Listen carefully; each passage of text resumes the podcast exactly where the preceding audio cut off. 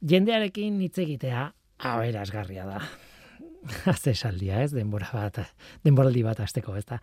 Kontua da, egia dela, duela gutxi gertatu zait, eta behin baino gehiagotan, eta pertsona batekin baino gehiagorekin.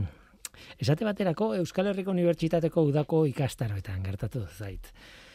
Adibide bat, Elkano Bosteun Fundazioak antolatutako ikastaro batean. Elkano eta lehen mundu hau buirari buruzkoa. Aitor arregi sukaldaria entzuteko aukera izan genuen. Getariko Elkano jatetxegoa zuzen. Ez dakiz emat aldiz esan dut Elkano hoitza, baina esan nahi ezberdin batekin aldi bakoitzean. Tira, Aitor arregik gogoratu zigun nolakoa den getaria herria gastronomikoki. Ara joan den edo zeinek gogoratuko du segurasko. asko jatetxe asko eta haietako asko parrilla batekin kalian, ez? Batez ere arraiak, arrainak prestatzen dira parrilla horietan eta deigarria da nolako giroa sortzen duten sukaldariek eta haien parrilek kalean. Nolako usaina mundiala da. Beste herri gehienetan ez da egoten horlakorik, baina getarian bai. Tradizio bat da, zalantzarik gabe. Historiaren puska bat nolabait getariako kaleetan ikusgai eta usain Aitor arregik tradizioren jatorria zitze egin zigun. Aberazgarria.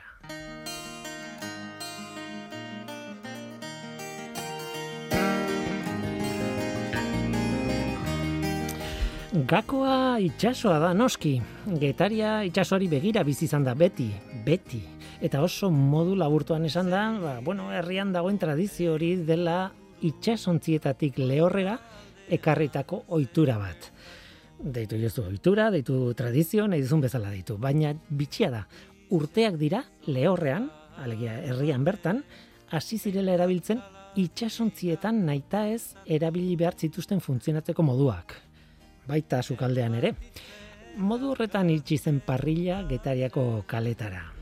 Arregik azaldu zigun noski itxasontzi batean ezin zutela egurrik sartu parrilan erailtzeko, parrila berotzeko. Egur volumen oso ondia beharko litzateke bidaia luzeetan eta barkoan ez da horrelakorik sartzen. Zein da soluzioa? Ikatza eramatea, egur ikatza. Egurraren bero almena duen materia da, baina nolabait kontzentratuta, ez? Askoz volumen txikiagoan ikatzak bero almen berdina dauka egurra, egurrarekin konparatuta, ez? Eta zer erabiltzen dugu lehorrean ere parrilan arrain bat prestatzeko? Ba, ba ikatza, ba egur, ikatza, eh? hain zuzen ere. Esan dakoa, itxasontzi bateko funtzionamendua getariako kaletara ekarrita, da, eh, kontua. Eta kontu gehiago daude, okela adibidez, parrilan egitea ez da tradizionala. Txuleta bat parrilan prestatzea, adibidez gaur egun sagardotegietan egiten den bezala, ba oso asmakizun modernoa da. Emeretzi garren mendea baino lehen etzegoen ohitura horretarako. Albaro Aragon historialariak hori esaldu zigun ere ikastaro horretan. Okela, bueno, gixatu egiten zen, egosi, edo labean erre, edo zoparen bat, edo osagaia zen soparen batian, edo dena delakoa. Baina parrilan erretakorik ez dago. Beintzat agiri historiko zaharretan.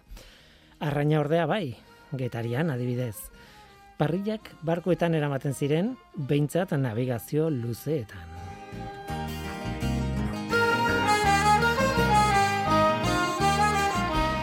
Egia esan zaila da izatea horren berri agiri historikoetan oso gutxitan idazten zelako janaria edo itxasontzi barruko sukaldaritzari buruz. Portuan abiatu baino lehen sartzen zituzten produktu eta kantitaten zerrendak bai, ohikoak ziren. Baina nola prestatzen ziren, edo zer jaten zuten, zer maitasunekin, maiztasunekin, eta ez da idatzietan azaltzen. Hala ere, elkano mundu birako bidaia eta gero urte batzuk pasa ondoren, beste bidaia handi bat ere egin zuen, ura ere oso ezaguna. Hil egintzen bigarren bidaia horretan eta Andres Urdanetak jaso zuen idatziz Elkanoren gaixotasuna eta eriotzaren berri. Tartean, Elkanok berak urdanetari utzitako materialaren berri jasota dago paperean.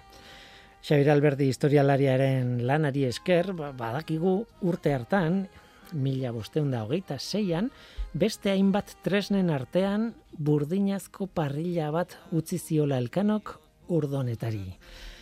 Itxasontzi batean sekulako bidaia bat egiten ari ziren eta urdonetaren idatzi esker badakigu bidaia horretan parrilla erabiltzen zutela. Aitor arregik sukaldariak zioen, ba, bintzak guk dakigula, elkano dela gure lehen parrilleroa historian. Benetan, jendearekin hitz egitea, aberazgarria da batzuetan. Kasu honetan oso oso aberazgarria.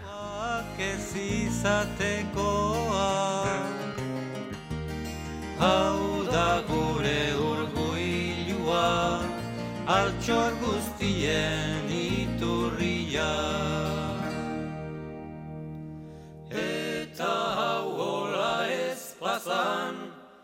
sarnazatela kalabazan. Ipuitxit barregarriak kontatu nizkizuen plazan. Ongitorri norteko ferrokarrilera.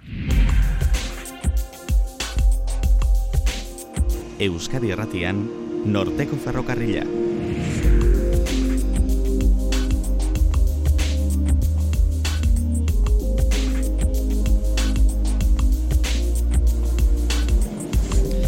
Kaixo denoi zer moduz, demoraldi berria dugu norteko ferrokarrilean pozik estudio honetan sartzeaz eta zuekin berriz ere izateaz. Ordutegia aldatu egin dugu, hori esan behar dut. Antenako emisio nagusia ostiraletan izango dugu, lehen bezala, baina gaueko bederatzietan. Zuen esanetara. Ni Guillermo Roa naiz eta entzuten ari garena Euskadi Irratia. Lehen saio honetan zorrak kitatzeko aukera izango dugu. Joan den ekainean, aurreko denboraldia bukatzen hasi zen garaian, adituen talde batek Nuevo Horizonte de la Real Sociedad Academia, Real Sociedad de Química Saria jaso zuen. Ez dut ondo esan, Nuevo Horizonte Saria, eh, Real Sociedad de Química kemandakoa. Eta taldeari eman zion LED organikoi buruzko ikerketaren gatik.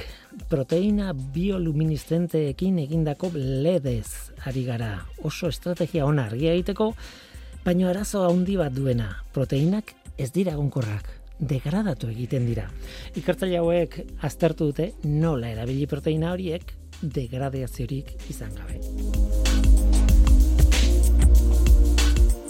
Lantaldean, lantalde horretan, beste batzuen artean, zik biomaguneko ikertzaileak daude, eta baita CFM materialen fizika zentrokoak ere. Ekainan ez genuen ikerketa horren berri emateko aukerarik izan, baina, bueno, gogoarekin geratu ginen, eta orain zorrak itatu. Uda honetan beraz grabagailu hartu eta CFM zentrora joan ginen idoia mugika kimikaria eta komunikazio arduradunarekin hitz egitera. Gaur entzungo dugu grabaketa hori. Eta gero eluia aldizkariaren azken zenbakia zite egin behar dugu irailero bezala, ba, kioskoetan da, eta gai pila ditu zenbaki berri honek. Aitzi beragirre zuzendariak laburpen bat egingo digu. Guazen ba, hau da norteko ferrokarrila, zientziaz betetako hitzak.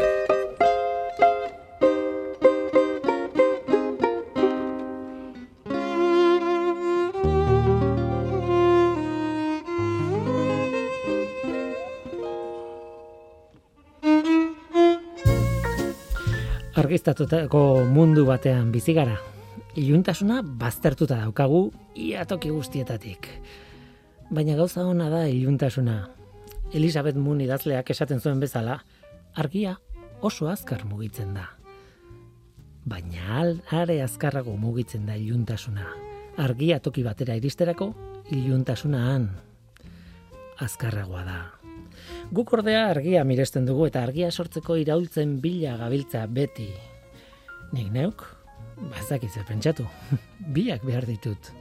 Bakoitza bere garaian, bakoitza bere tokian.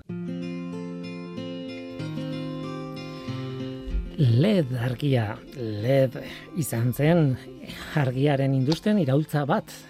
Argi berotzen ez den argia egiteko modu bat. Tira, denbora asko pasatu da eta teknologia asko pasatu dira LED-en ikerketa horretan.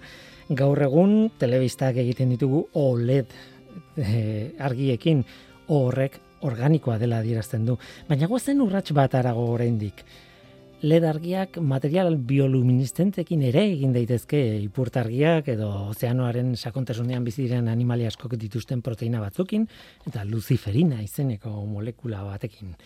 Ze polita, luciferina. tira, zein da abantaila?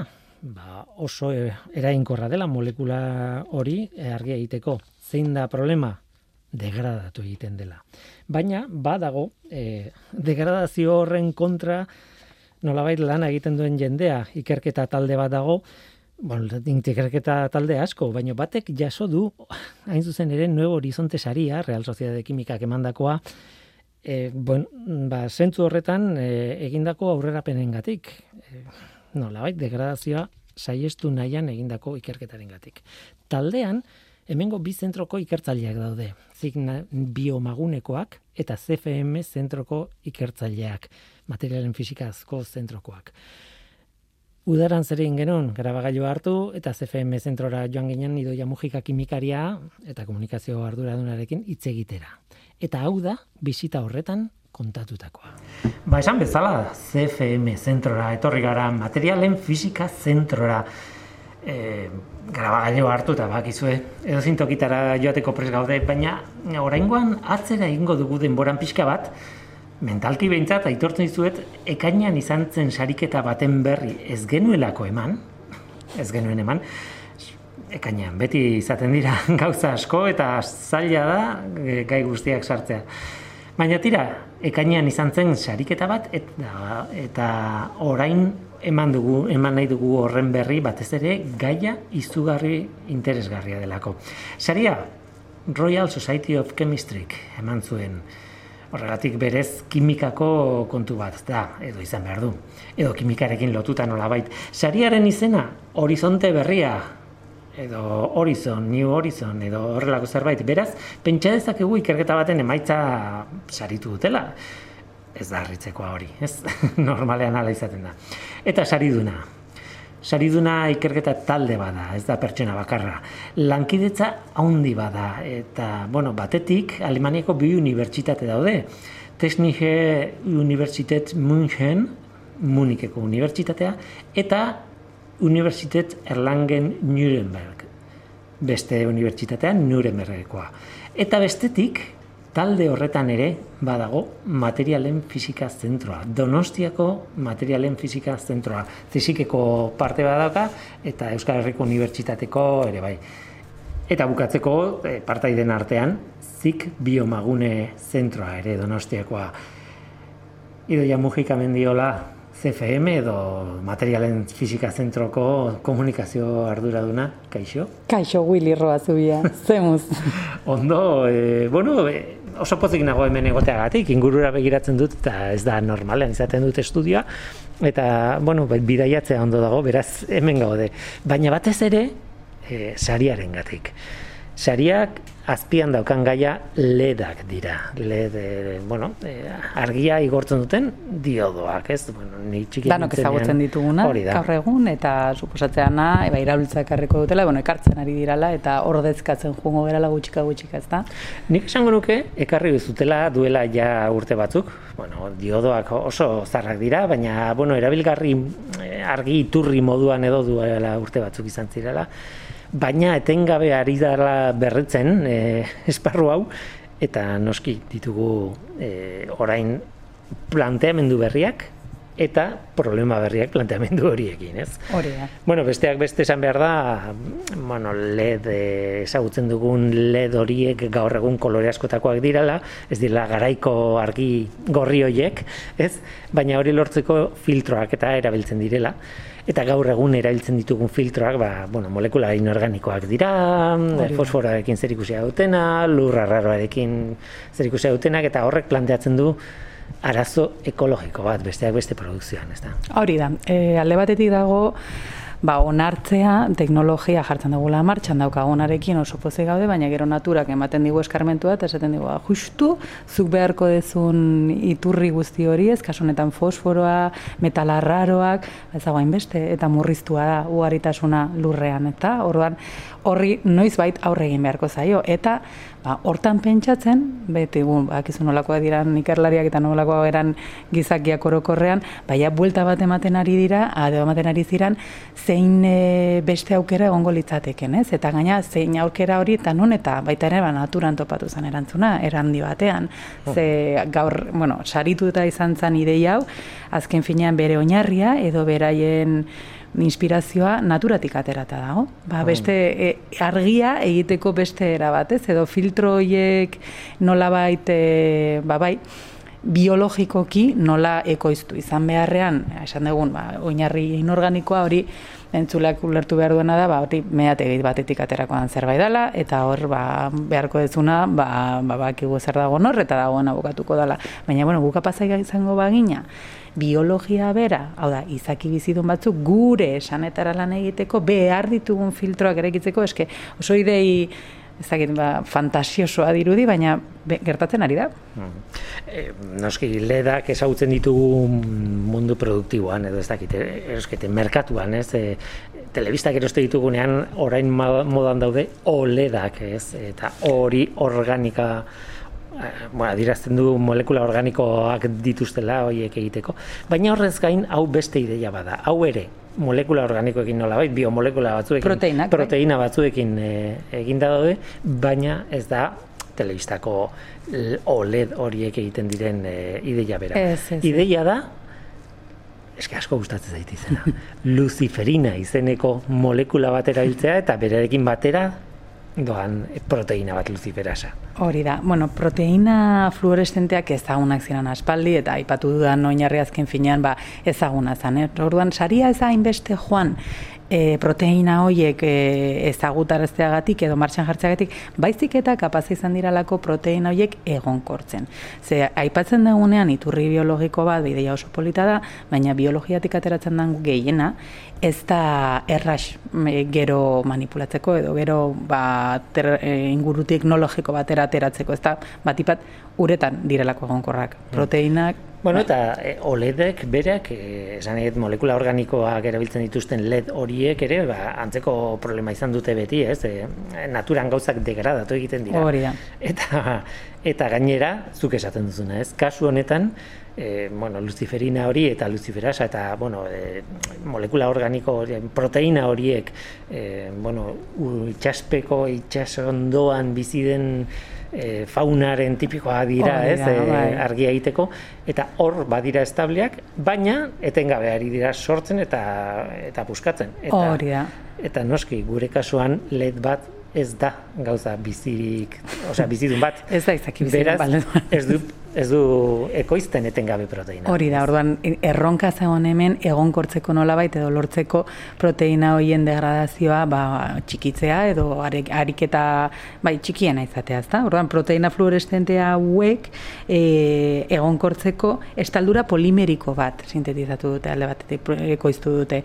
Horrek zer esan nahi du? Ba, nolabait ba, oain, salto egin dugu beste arlo batetara, orain ja kimika e, polimerikoen edo munduan gaude, eta, bueno, pasagera inorganikatik, pasagera organikatik, oren gatoz e, biologiatik, eta salto egiten dugu, ba, polimeroetan, ez, polimeroak dirala, askoetan, e, naiz eta naturan ere oso oso presente dauden, mintzat hemen erabilitzen diranak da, beraiek ikoiztu ditu duten polimero bat, zein babestu egiten duen polimero hitza plastiko ekarri behar dugu burura. Eta oso era burduan esan da, plastifikatu izan balituzte bezala, eta horrekin ja nola egiteko babesa eman diote. Eta babes horri esker, ba, gaur egun sei hilabete ziran ditzazkete proteina horiek. Eta hori badirudi gutxi dela, ba, ba, ba, izentzu batean bai, oituta gaudelako, ba, kalera ateratzen diren edo ja esku artean dozkagun produktuak urteak eran behar dutela. Baina pentsa, e, ikerketa guztia bezala hasi abia puntua beti izan zen bat eta abia puntu horietan ba inoiz ez zen lortu lehenengoan ba ezakit zenbat urte irautea e, bonbila batek edo irautea kasonetan let batek edo zergatik ez proteina batek. Orduan beraien urrengo erronka izango da hain zuzen ere saiatzea proteina horiek ja esagutzen ditugunak, naturatik esagutzen ditugunak, ba zergatik ez hartu erizpide hori eta esan, bueno, orain ditugu beste batzuk, aber lortzen dugun egonkorragoak izatea proteinak ere. Ez bakarrikan estaldura, baizik eta lortzea gu egitea, ba nahi ditugun proteinak jakinda proteina horiek eukiko dutela fluoreszentzia, ezta? Eta bitu ze gauza polita ze horre berriz ere biologiara egiten dugu salto. Hor egin dutena da, eske talde honetan aipatu dezun hasiera ma hainbeste instituto gusten baizu zenbat ikerlari dauden eta bakoitza dala ba, arlo ba, espezialista arlo oso desberdinetan eta ze hizkuntza desberdinak erabili behar izan dituzten elkar ulertzeko, ez? Ze adituak dira arlo desberdinetan. Baina kasu honetan meritua daukate genetikaren aldetik, osea pentsa orain ze salto eingo dugun, ez? E, bakteria bat hartu dute eta bakteria horri bere DNA mm, aldatuz, ba, ba, bai, egiten mutazioak egiten, eskatzen diote zein proteina e, ekoiztu behar duen e, zelula horrek. Izan ere nik trampa bat egin dute. Nik aipatu dut e, luciferina erabiltzen duen proteina hori, e, eta hori da naturan aurkitzen dena, baina bera zuen taldeak, eta bueno, zuen ikerketa talde honek ez du hori hartu. Baizik eta hori nolabait manipulatu, aldatu eta proteina berri bat diseinatu dute, ez? Hori da. Eta orain, claro, proteina diseinatzen duzunean, orduan behar duzu zerbait, eh, mm, fabrika txiki bat eta txiki bat, ba, bakteriak zoragarriak dira. eta eh, eskerikrea koli bakteria tipikoa erabili dute. Hori da, eskerikrea koli. Ba, eskerikrea koli da daukajun fabrika txikia, ni beti imaginatze, horrela txikitatik ba, ikusi bat zenuten, ba, ikusten genitu marrazki horietan asaltzen, gure esteetan asaltzen diren bakteria on hoiek, marroiek zirenak eta pose zeudenak, hoi dira eskerikrea koli eta gaur egun laborategietan erabiltzen dira, benetazko faktoriak izango balira bezala. Zezken bai. finean, hor barruan dagoen ADN-a zuk tuneatu dezakezu, eta berak berdin jarraituko du ekoizten, ba, ADN-aren azkeneko funtsa dalako hori, ba, proteina batetan, e, proteina baten sekuentzia kodeatzea, ez, kodifikatzea, ba, hori eskatu zaio, eta probatzen ari direna da, ba, noraino jun daiteken egonkortasuna onditzen, eta horregatikan, Kao, saria dator orain, baina berez proiektu honek 2,5 milioi euroko presupuestoa jason zuen Europa batasunetik. Horrekin ja ematen du pixka bat dimentsioa ez, zer nolako, ba, zer nolako lan egingo dan, eta zenba denboran zehar, eta, eta benetan esfortzu, esfortzu, esfortzu polita izan dena, baina niri pia gustatu zitzaidan albistea, gaina Pedro, hemen ba, ikerlaria, kriston jatorra da, eta beak kontatzen dizu ba, bere pasio guztiarekin, eta bideotxo bat prestatu dute ere, YouTubeen ikusi izango duzu, eta... Hori kontatu nahi nuen ere, kontatu, bai, kontatu, bai, bai, bai, ez duke pasatzen idan segituan, e, ikusi bideo hau, ikusi bideo ez polita den, eta e, divulgazio bideo txiki bat da, bi, bi minutukoa, e, YouTubeen dagoena, e, esan behar da, Artib LED. Artib LED, hori da. E, A-R-T-I-B-L-E-D, duela izena proiektuak, eta ordan hori bilatuta YouTubeen, aurkitu egiten da. Hori bidetuta YouTubeen aurkitu egiten da, eta bestela sartu gure webunean CFM eta hor media talean eukiko dugu txartatuta YouTubeko linka ze gaur egun proiektu europear guztiei edo askoei eskatze zaie divulgaziorako esfortzu bat egitea eta esan beharra dago Aipatu dizu ikerlaria oso jatorra da, baina zaio bat ere gustatzen medioekin hitz egitea. Eta orduan gutxika gutxikari gera lortzen, ba, ikerlariak beraiek, ba, hitz egitea beraien proiektu buruz eta pixkatu lertzea ba, jendearekiko harremana landu behar dutela. Eta sentzu horretan, ba, bitu beraz kapaza hitz egiteko ez du bere burua kapaz ikusten, baina ekoiztu dute bideotxo bat eta bi minututan azaltzen dizuete, ba hemen hain gustorago hitz egiten gabiltzana, baina beno, funtsezko alertzeko behintzat bi minutu horiekin nahikoa eta soberan, oso poliak gelitu da. Eta grafikoki, gainera horrek ematen dio balio bat erantzi, bai, bai, bai. Em, saria lehen aipatu duzu eta aipatu duzu horren atzean dagoela bi milio, bi, bi, bi tardi edo euro, ez? E, atzean, azkenean, nik sari hauek ikusten ditut, e, bueno, nola baite, proiektu bat martxan jartzeko dirua emateko modu bat dela, ez, ez, ez da, ez dakit. Ez da Oskarra irabaztea. ez, azkenean... Merezi du, eh, baina... Bai, bai, bai, bai, bai. Ez, azkenean e, alde batetik handa, ba, finantziazioa lortzen dezunean oso finantziazio oso prozesu kompetitiboa dira oso zaila da horrelako proiektu bat lortzea eta ba, alde batetik izan behartzea iraultzailea izan bueno, denetik eskatze diete ez da derrepente ba erortzen zaizkizula 2,5 milioi euro ikertzeko ez gutxiago ere. Eta gero, dator sariena. Eta kasu honetan, nik uste oso ondo aurre ikusi dutela, ba, proiektu honek hartu duen martxa, onurak ekarriko ditula zuzenean, ze azken finean proiektu guztiak, zukondo dakizu ikerketa hasten zera, eta batzutan ba, ez da hain zuzena, ez gero lortuko dezuna aplikazio bat, edo lortuko zena, baina bueno, ikerketa egiten jarraitu behar da. Baina kasu honetan, bai ikusi dela, e, benetan ekarri dezakela ba, ba, onura guretzat eta eta jakinduria. Ze agian eta hau oso kuriosa da Ez dakigu lortuko alduten edo ez, egon kortzea ledoiek, baina tartean ikasten ari dan guztia, eta egiten ari dan ba, hori proteinen diseinua, ba, talde hau egon kortzea, eta elkarlana guzti hori geldituko da, eta agian ez honetarako, baina beste zerbaitetarako balio dezake. Hori ere garrantzitsua da, ez? Ze batzutan jartzen dugu fokoa hau lortu nahi dut, eta galtzen duzu ba, hori lortzeko bidean egin dezun, eta hori ikerketan fun, ba, oinarrizkoa da, nire bintzat horrela gertatzen zitzaidan, Willy. Gainera hor ikusten ditut gauz, bi gauza hor jende asko dago esan dugu lau partaide daudela, lau institutu, lau zentro, lau ikerketa talde nahi baldin duzu eta bakoitzean egiten da gauza bat, e, proiektu ez da denok dena ingo dugu, baizik eta espezializatu egiten da. Eta horrek ematen dio batetik aberastasunaz e, e, zuk ezin dezuna egin besteak egiten du, baina bestetik ere e, Europak e, jartzen duenean dirua hori hobesten du nola baitez, e, eskatzen du kolaborazioak. Esan, e, Alemaniako bi zentro ditugu hemengo bi zentroekin lanean. Asko baloratzen da. Eta horrela e, egiten da lan. Eta batzuetan gainera, iparraldeko zentro batzuk izaten dira, eta hegoaldekoak ez dira Alemania eta Noruega, eh, Norvegia, adibidez ez. Baizik eta, e, bueno, e, egoera ezberdinetan dauden herrialdeak kolaboratzeari e, bultza egiten zaio. Hori da, bai, asko baloratzen da, zuk esan dezuna, ez? Harik eta internazionalen izatea, de, ba, bai, nolabait dibertsoa, ba, disiplina asko lantzen dituena, gauza guzti horiek laguntzen dute proiektua aurrera ateratzea dudari gabe. Guri etengabe begiratzen digute, adibidez hemen materialen fisika zentroan indikatzaileak jasotzen ditugu eta hoietako bat beti da zenbat artikulu, eh, bueno, ikerketa zentro baten ekoizpena neurtzen da publikatutako artikuloen arabera. Baietatik zenbat dira beste ikerketa internazionalki zenbat eh, kolaborazio egin ditugun artikulu bako izan gutxi gora bera, euneko laro gehia, publikatzen daguna, euneko laro gehia egiten da gutxienez e, beste herrialdeko mm. institutu batekin, unibertsitate batekin, ikerketa zentro batekin, eta e, Claro, zu hemen egunero dokatuzunean ikusten duzu eta ezinbestekoa da, ze azken finean esfortzuak ezin ez dira e, zertan bikoiztu behar.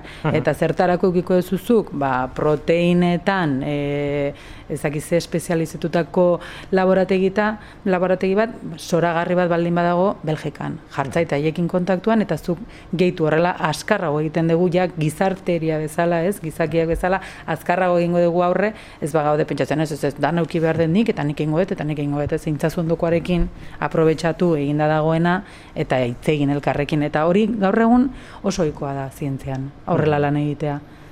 Ba, hori da eh, gertatu dena hemen eh, nolabait fisikariak eta biokimikariak ari direla elkarrekin lanean gainera Luciferina aipatu dugu eta Luciferinarekin lan egindako jende asko Luciferina nik aipatu dut e, konbenitzaigulako nolabait hemen e, itsasondoko animaliak baina adibidez itsas e, ipurtargiak. eta e, hori bera luciferina luciferasa prozesua erabiltzen dute bai. bai bai, bai. espezie bakoitza daka bere luciferina eta bere luciferasa ez dira berdin berdinak eta baina bueno esan dute klasiko bada ja gaur egun erabiltzea eta eta hainbat bizidunetatik datorren luciferina ez? En, pentsatzen dut arrazoi onak daudela bata edo bestea aukeratzeko bai. eta problema batzuk eta beste batzuk sortzen direla segun zein aukeratzen duzuen, ez? Bai, seguro. Ez da, ez da erresa. Baina nola nahi ere, esan nahi dudana da, asko erabiltzen dela gaur egun naturan, eta luziferinak berak, e, molekula horrek, baduela oso e, ziklo funtzionamendu ezaguna, esan nahi dute, e, badakizue, zehazki zer gertatzen den molekula horrekin, nola e, igortzen du argia, oksigeno eman da, eta, e, bueno, badakizue gainera, buelta eman da, e, bueno, e, esan nahi dute, luciferinak e, oksidatu egiten da nola bait, eta bai. buelta ematen zaio luciferina bera lortzeko. Hori da, birtziklatze molekularraren adibide bat naturan. Bai, bai, prozesu natural bada eta erredox reakzio bada, zuk esan dezuna oxigeno molekula badago bit medio, ATP, ATP bat da, ATPa da, ba, beti esaten duguna, ez? Ba, gure gor, gure gorputzean edo izaki bizion askoren gorputzean erabiltzen dan dirua. Ba, gastatu behar dezun bai. dirua, zerbait lortu nahi ez. Energiaren unitatea da. Energiaren unitatea, bai, bai, bai, bai.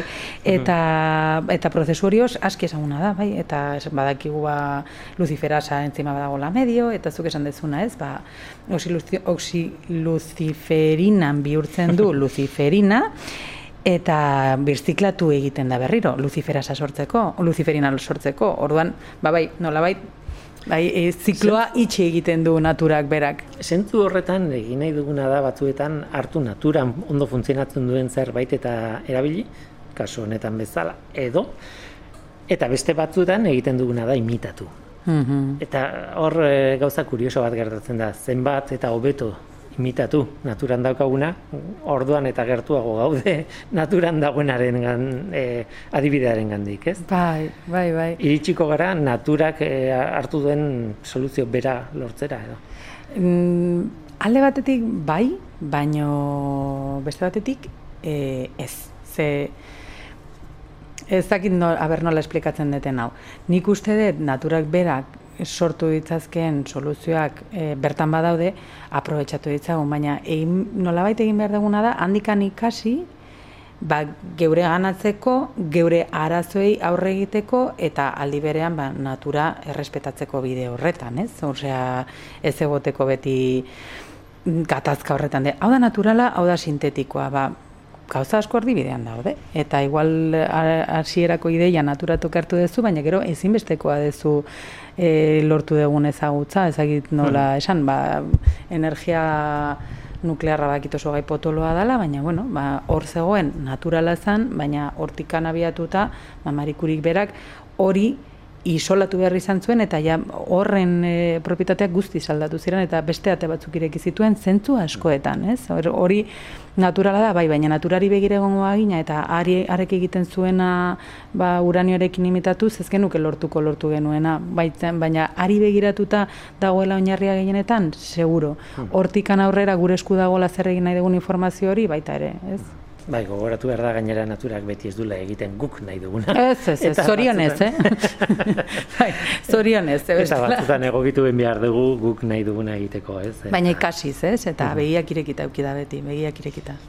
Tira, ba, merezi zuen, e, berriz ere esango dut, e, horizon saria, edo horizon berri, e, horizonte berri saria, e, ekainean eman zuten, eman zioten lantalde oso handi bati, lantalde horretan besteak beste daude hemengo bi zentro, zignan zik biomagune eta CFM bera, eta, bueno, zorionak e, sariaren gatik, baina esate izuti doia, gehien interesetan zitzaidan da, LED-ei buruz hitz egitea, LED argiari buruz hitz egitea, diodo marabillosoiek mm -hmm. duten e, alde modernoaz hitz egitea eta zurekin pixka bat egotea. Beraz, eskerrik asko eta... Willy, etorri, nahi zutenean, eh? ingo dugu bisita gidatu bat, eta ikusiko ez bueno, entzungo ez zuen olako dan gure materialen fizika zentroa, osea, que hemen dikan, zabalikatea eta niretzako ere plazer bat, ez egaina, esan behar dugu entzulei, aurrez aurre gaudela, Willy. Ez dakit zenba denbora dela. Aurrez aurre. Bai, maskara ondo maskara jantzita. ondo jantzita, baina... dana ondo ventilatuta, biak txertatuta, zora garri, baina aurrez aurre, aspaldiko partez.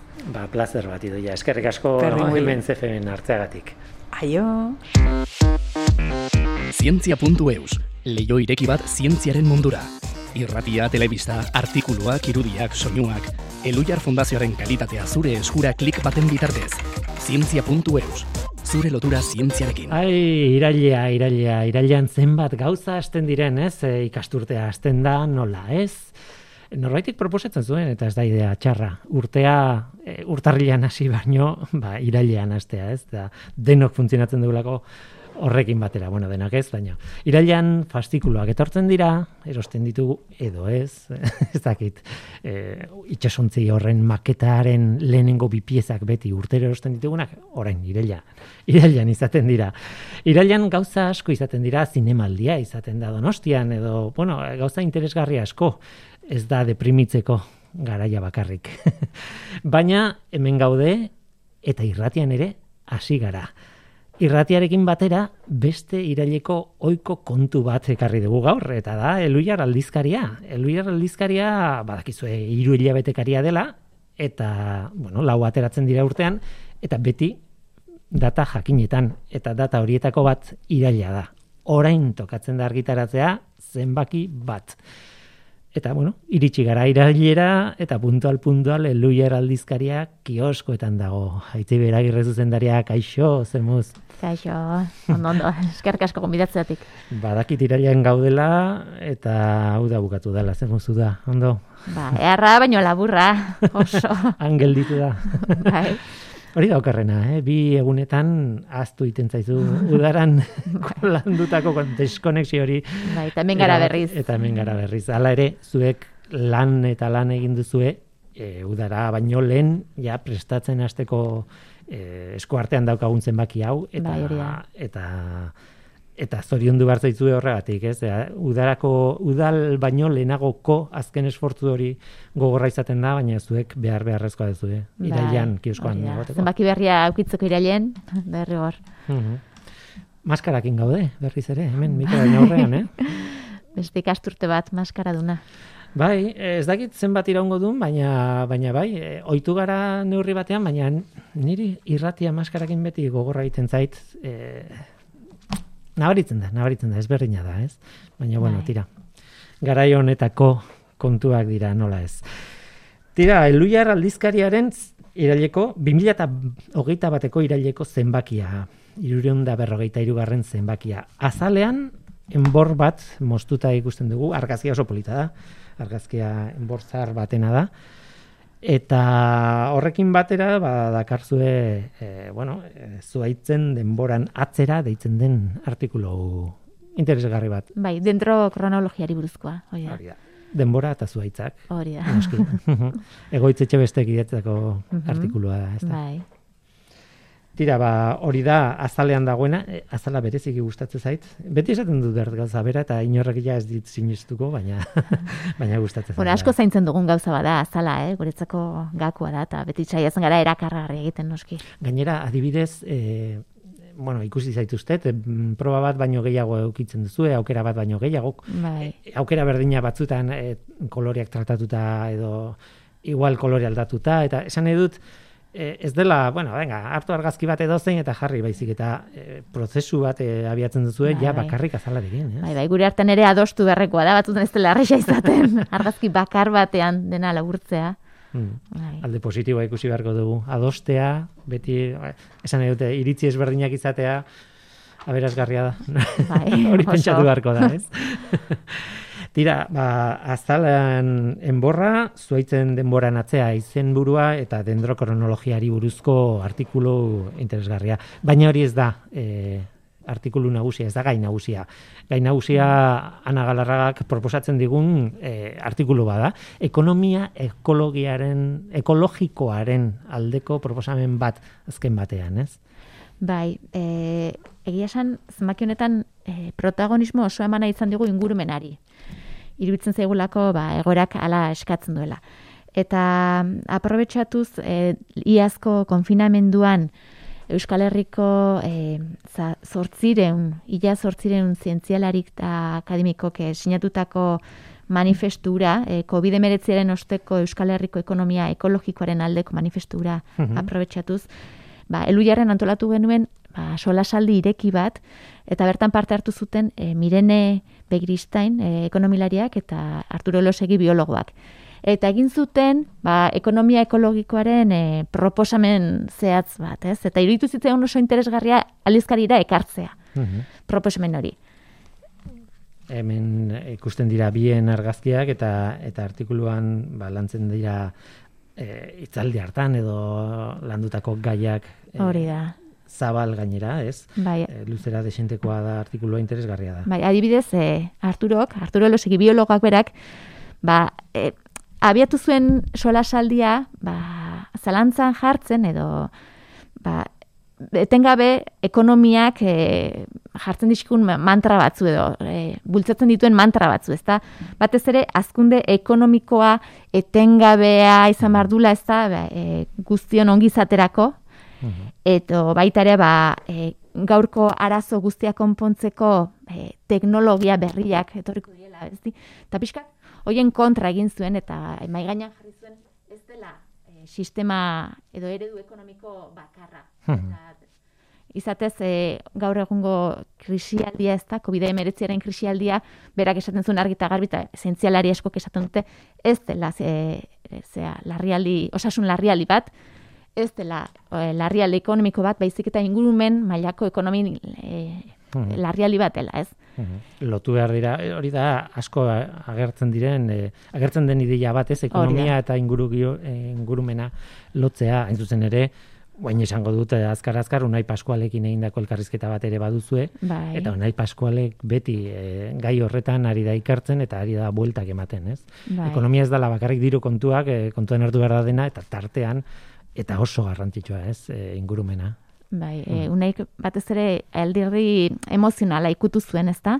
Mhm. Eta kasu honetan Arturo Losegik adibidez berak ipatzen zuen baita osasun fisikoari dagokionez lotura handia dagola eta nik uste dut oraindik ez dagoela oso barneratuta gizartean lotura hori zenbaterainokoa dan, ezta? Bai, egia da, ez dugula argi izaten e, nolako letura dagoen ingurumenaren eta gure osasunaren artean, ez? Eta gure ingurumena, gure osasuna, ekonomia, dena dago lotuta, ez? Behar bada pandemia honetan e, atera da ideia hori eta badabil baina lehenago ez ginen konstiente horretaz, ez, ez dakit. Hori da, eta nik uste eh, orain sendotzen edo indartzen idan ideia bat badal- badala, ezta? Arturok esaten zuen ingurumena zaintzea, gure burua zaintzea dela. eh? Mhm. Eta adibide bezala, jartzen zuen bai COVID-19 noski, baino baita ere e, erdialdeko Amerikan anfibioekin gertatu dana. Azken finean hor, e, anfibioen galera handi bat egon da, eta horrek eragin du malaria asko zabaltzea. Mhm. Azken finean, e, malaria eltxoek zabaltzen dute, eta eltxoak ba, zein jateitu anfibioek. Ez da orduan, lotura zuzena dagoela. Mhm. Bueno, eh, garren mendean nolabait gaixotasunak kontrolatzeko eh, egiten zena zen adibidez, eh, bueno, padurak eta lehortu, ezeguneak lehortu nolabait, ez? Eh, Eltxoengatik, ez? Eltxoak da. zirelako gaixotasunaren, zera, nik Bai. beti beti gomendatzen dut eh, eh, ridi, ridikul edo ridikul eh, pelikula da frantsesa eta oso zaila lortzeko, baina eh, girotuta dago garaia hartan, ez? 18. mendean oraindik Luis Hamaseigarrenaren gortea zegoenean eta Frantziaren hegoaldeko jauntxo batek lehortu nahi ditu lurrak horregatik eta joaten da Parisera eh, erregearekin hitz egitera, baina claro, han topatzen du Versaillesen En fin, e- egoera ridikul bat, ez? Esan nahi dut, e, em, kaso egiteko zailtasunak, egin behar dira txorakeriak eh, erregearekin hitz egin ahal izateko, baina helburua, bere ezken helburua da, baimena eskatzea erregeari bere lurretan ezeguneak lehortzeko. Eta gaur egungo ikuspuntutik ikusita, esango genuke, jo, eh, ek- ez da bat ekologikoa. Basatikeria ez da, baina. Baina, klaro, garai hartan gaixotasunak, malaria tartean, baina beste batzuk izugarrizko problema zen, hango, hango gizartean ez, ulertu behar da, e, mesortzi garren mendeko mila zazpireun da, ez dakit erdialdearenko, Bai. e, gutxi ora bera ez. Kontua da orain badugula beste jakintza bat eta beste baliabide batzu ez da, e, aurre egiteko guzti honi. Bai. Eta, bueno, ari hori e, planteatzen zuten. E, gainera, Arturok berak esaten zuen, mira, e, COVID-19aren krisialderekin zerbait ikusi baldin badugu, ba, zera da, gizartea prest dagoela gauetik goizera aldaketak egiteko. Onartzeko, e, egorak e, horretara behartzen baldin bagaitu, ezta? Mhm. Zeren batzutan iruditzen zaigu, eh, aldaketa ematea, ezta ekologia, oi, ekonomia ekologikorako aldaketa hori emateak ekarriko duela, ez dakit, kobazulotara itzultzea gu, ez? Edo, eta beraiek argita garbi esaten zuten, ez ez, ez dela hori. Eh, eskatzen duna, osea, Mirene Begirastain, eh, ekonomilariak argita garbi esaten zuen, eh, desazkundea bultzatzen duen ekonomia bat eh, Mhm. bilatu behar dugula. Bai? Desazku, e, ez, etengabe, azken finean, orain ere ekonomia berdea hitz egiten dugunean, alare horrek jarraitzen du azkunde ekonomiko etengabe hori bilatzen helburu ezela, ezta? Mhm. Eta helburu hori kendu behar dugula aipatzen zuten. Baina berak esaten zuen, e, ekonomia eredu honetara salto egiteak ez duela ekarriko galera bat gure bizimoduan. Mhm. E- Ez du ikusten galera bat bezala baizik eta aldaketa kultural bat eman behar dela. Mhm. Ez, eta hortan ideia asko. Bai, bai, oso... Baize bestela erresistentzia jartzen diogu aldaketari. Ez. Tira, ba, Arturo Elosegi batetik eta Mirene Begiristain bestetik, biak bilduta eta haien hitza jasota e, artikulu honetan, ez? E, ekonomia ekologikoaren aldeko proposamena jasotzen duen e, artikulu honetan. Bai, eta berak mm, azkeneko hitzak mm Mhm. aipatzearren, mirenek aipatzen zuen eh, ekonomia eredu honek izan behar duela zor ekologikoa sortzen ez duena. Mhm, Bai, nik uste ideia interesgarria dela. mhm. Faktore asko dira, eh? Faktore asko dira orekatu beharrak eta, Bai, eta bai. ez da bat ere erraza, baina e, bueno, e, larri gabiltza eta bada garaia horri buelta bat emateko eta horreka bilatu bilatzeko alegin bat egiteko. Hori da. Tira, ba, hori da zuen gain nagusia e, zenbaki honetan, gogoratu behar dugu, elu jarraldizkariaren iraileko zenbakiari buruzari garela, eta, bueno, gauza gehiago dituzue tartean utziko diazu e, Marteko irudiak aipatzen, Marte planeta beti da ikusgarria, eta behar bada, e, mila argazki ikusi ditugu dagoeneko, baina beste mila ikusiko genituzke. Bai, esan saiatu gara eh, irudi no, paisaia harrigarriak eh, jartzen, eh? Niretzat ez ezagunak zirenak, horietako asko. Izan ere, aurten iritsi dira begi berriak, martera, bai? Orain arte bazeuden eh, orbitatzaile estatu batuarrak, europarrak eta indiarra, baina aurten iritsi dira bat arabiarra eta beste bat txinatarra. Bai. Eta bai. ibilgailuak ere estatu batuarrak zeuden, da iritsi da hirugarren bat estatu batuarra eta beste bat e, txinatarra. Eta orduan, osatu nahi izan dugu guzti, urte guzti hauetan e, utzi dituzten irudi ikusgarri, ikusgarri batzu. Ez ohikoak bakarrik, Mhm, baizik eta baita ere marteko dunak Bai. azaltzen dira, edo baita ere adibidez e, hauts ekaitz batek nola estaltzen duen planeta osoa, Aha. bat batean ez. Hori Edo- gertatu zitzaion, zeini biking edo marineroitako bat e, e, orbiter, lehenengo orbiterra sartu zanean, e, no, duela berroi urte ja, ez? E, iritsi zan, da ja marten gaude lehenengo aldiz, eta argazkiak ateako ditugu, eta urrengo orduetan, bum, ekaitz oso batek tapatu zuen Ez planeta osoa. argazkirik egin. Izan zen, bai, bai, e, famosoa. Bai. Baina, claro, zuk esaten duzuna, hori iruditan ikustea, olako Bai. ekaitz bat ikustea benetan, bai, bai, ez? ikaragarria da.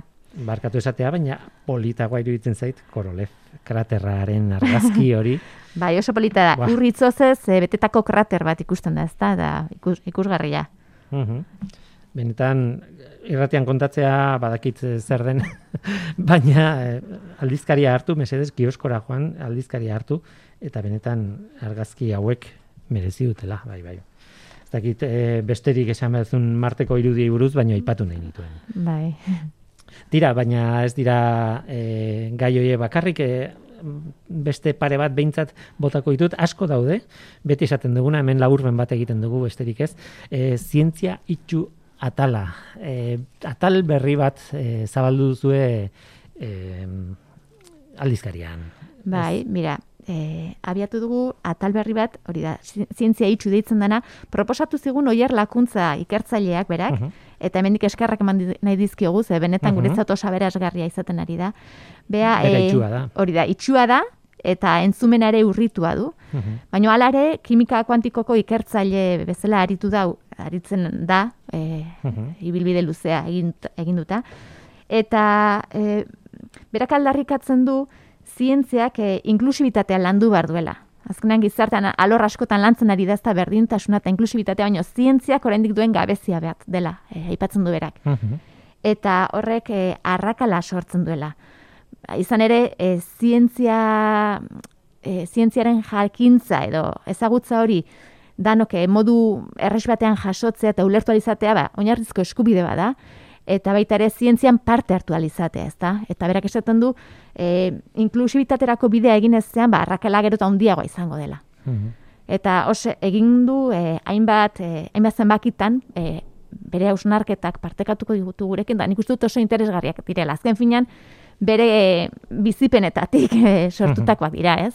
Mhm. Eta nik uste dut, guk ikusten ez ditugun gauzak ikusten ditula berak, naiz eta itxua izan. Bai, bai, bai, bizitzen ditu, gainera, ez, Bai. oso, oso barrutik. Bai, bai. Eta berak esaten du, errealitatea e, giza zentzumenetatik arago dagoela askotan eta bueno, ideia interesgarria da, eh? Bai, bai. bai. Hori e, gainera hori argi dago horrela dela. Bai. Maila guztietan, ez? E, aipatu nahiko nuke ere bai, e, noski egoitze etxe bestek egin duen e, idatzi duen historiaari buruzko artikuloa, bere bere atalean, bere betiko estiloan eta bar, e, Helen ez atxerik ez daka, Ellen Swallow, emakume bada, emeritzigarren mendeko emakume bati eh, egindako artikulua da. Bueno, azken batean, beste emakumei etxeko kimika ikasten irakasten ziena, ez? E, etxeko produktuen kimika azken batean, hori bai. baino beste horretaz egin dugu Norteko Ferrokarrilan eta kontu interesgarria da. Bai, bai jakin behar da zer daukazun etxean, naiz eta bueno, ez duzu izango oksalatoa, adibidez, ez? Baina, baina baduzu, ba ez dakit, e, e, badibidez garbitzeko produktu pila bat dituzu, eta, eta ja bere garaian emeretzi mendearen azkeniko laurdena, ez? E, edo hor inguruan, ez? Eta bai, ja kezkatuta zeuden kontuarekin. Bai, solan polita egin zuen emakumen artean. Zintzelari honek bai. Kurioso da gainera, garai hartan zenbat aldaketa ari ziren sartzen etxeetan, ez? E, hori, e, bueno, e, produktu horiek dia bat, pixkat geroago datorre elektrizitatea, eta entxufeak ez ziren gaur egungoa bezala. Esan nahi dut, e, etxeak e, badu zientzia domestiko izugarri interesgarria garai hartan, ez? Aldaketa asko egokitu behar, e, beharreko kontu asko, ez? Tira, eta ez dakiz ze gehiago esango dugun. E, Elbila galdizkaria kioskoan dagoela, nik uste dut ez dugula gehiago aipatuko. E, irugarren, e, irugarren, irureun da berrogeita irugarren zenbakia, ja, irureun da berrogeita marretik gertu, bai. atera duzu, argitaratu duzu, eta badakit e, mentza dela irratian honekin, eta ja eskuan, liburuska edo aldizkaria bera duzula, bai baino lanean ari zaretela urrengorako. Bai, guti lanean. Pakean utziko zaitut. Uda pasatu da eta sentitzen dut denontzat. eta abenduko zenbakia prestatzen ari zarete, bakit. Bai, orain txabiatuko dugu, bai. Aitzi bera, girre, Luira Aldizkariko zuzendaria. Animo eta ongitorri mundu laboralera. Bai. Ni, neu bezala. Eskerrik asko, Willy. Animo, zugere. Agur.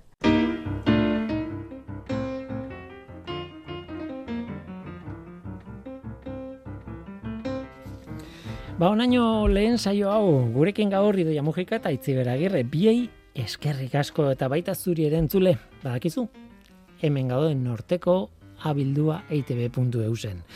Eta idutzia zue gogoratzen norteko ferrokarrileko ordutegi aldatu egin dugula, orain ostiraleko emisioa gaueko bederatzietan izango da. Larun batetan, iruretan beti bezala izango da, eta podcast bidez, ba, nahi zuenean, baina ostiral gaueko emisioa gaueko bederatzietan. Ba besterik ez, gaur teknikaria jora ordangarin izan da, eta mikroren aurrean ni Guillermo Roa, elui arzintzia taldearen izenean. Datorren astean, gehiago, ordu arte ondo izan, agur.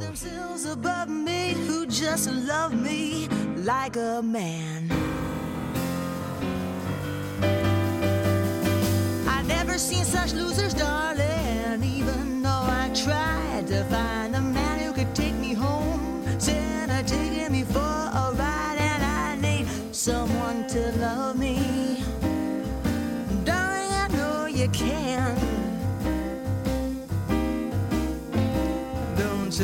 put yourself above me, you just love me like a man.